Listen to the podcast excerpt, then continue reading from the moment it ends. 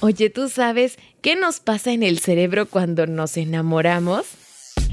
Esto es Curiosísimo, el podcast con Carla Mancilla. En Curiosísimo, el podcast, todo nos interesa, así que escucha esto.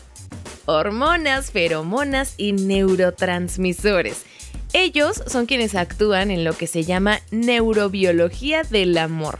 Todo esto sucede a nivel cerebral porque se activan muchos procesos y la concentración de hormonas aumenta cuando estamos con alguien a quien amamos. Pero ¿qué ocurre en nuestro cerebro cuando nos enamoramos? ¿O por qué existe el amor? ¿Cómo se desencadenan estos procesos neurológicos que nos llevan al amor romántico? Así que ahí te van.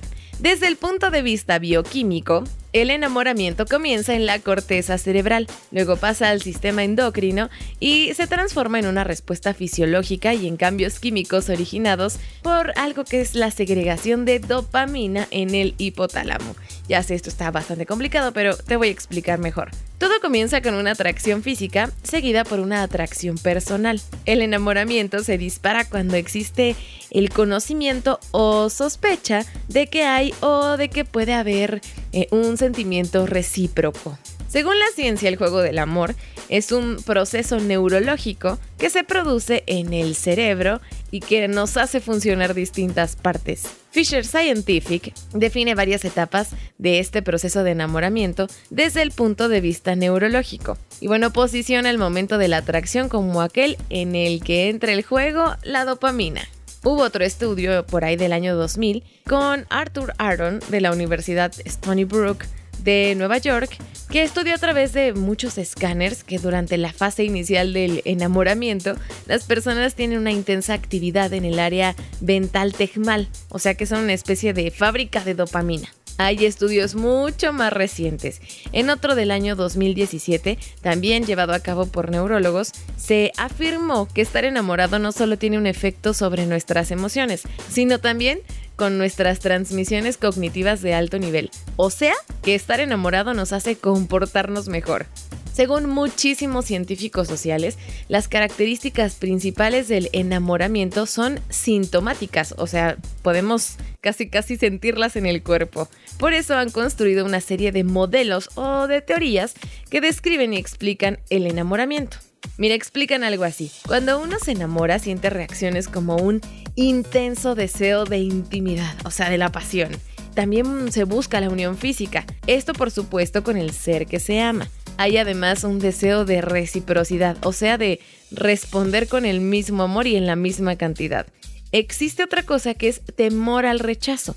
Hay frecuentes pensamientos del individuo que interfieren en su actividad diaria, o sea, todo el tiempo estás pensando en esa persona.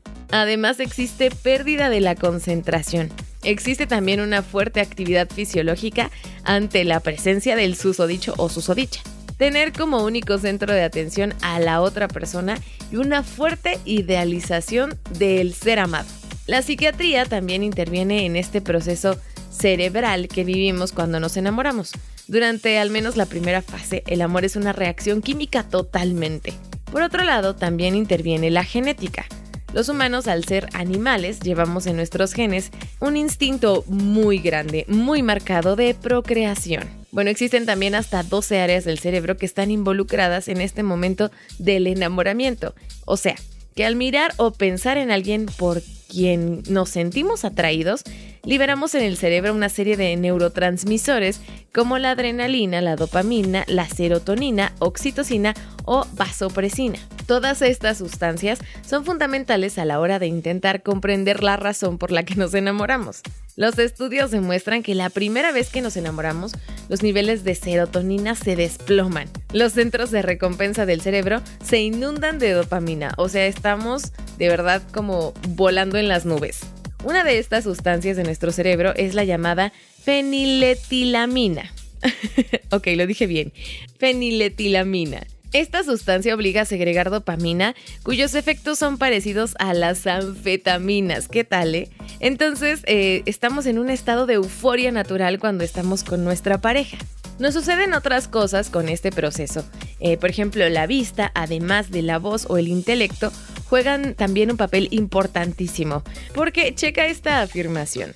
Ver el rostro de la persona enamorada es importante para despertar y mantener el enamoramiento, ya que provoca una serie de emociones positivas que le llevan a la persona enamorada a empatizar, conocer los sentimientos e intenciones y ajustar las respuestas. Y esta afirmación la asegura Natalia López Moratalla, que es catedrática bioquímica y de biología molecular de la Universidad de Navarra. Y además, como dice el refrán, el amor es ciego porque esa emoción oculta los defectos del otro.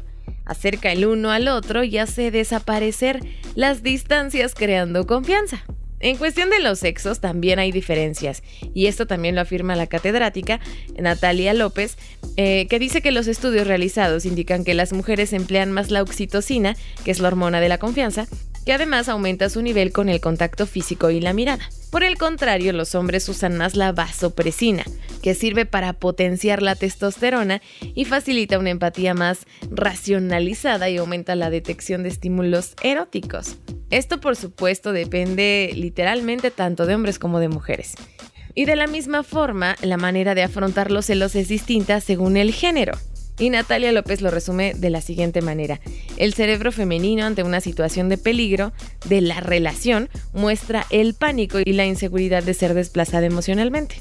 Sus niveles de oxitocina facilitan una cierta tolerancia espontánea por la traición sexual. En los varones, en cambio, se activan las áreas relacionadas con conductas agresivas y sexuales. Dice también que la vasopresina tiene el efecto opuesto a la oxitocina, porque conecta las áreas del juicio y la emoción negativa, rompiendo la confianza y fomentando el deseo de confrontación física, golpes, golpes.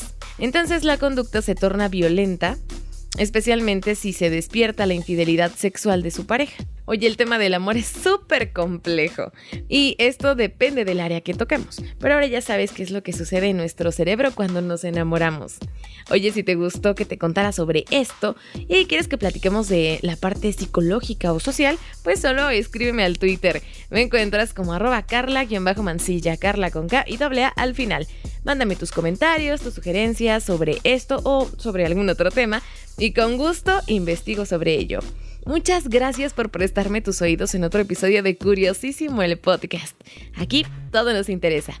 Yo soy Carla Mancilla. Cuídate, un beso. Adiós.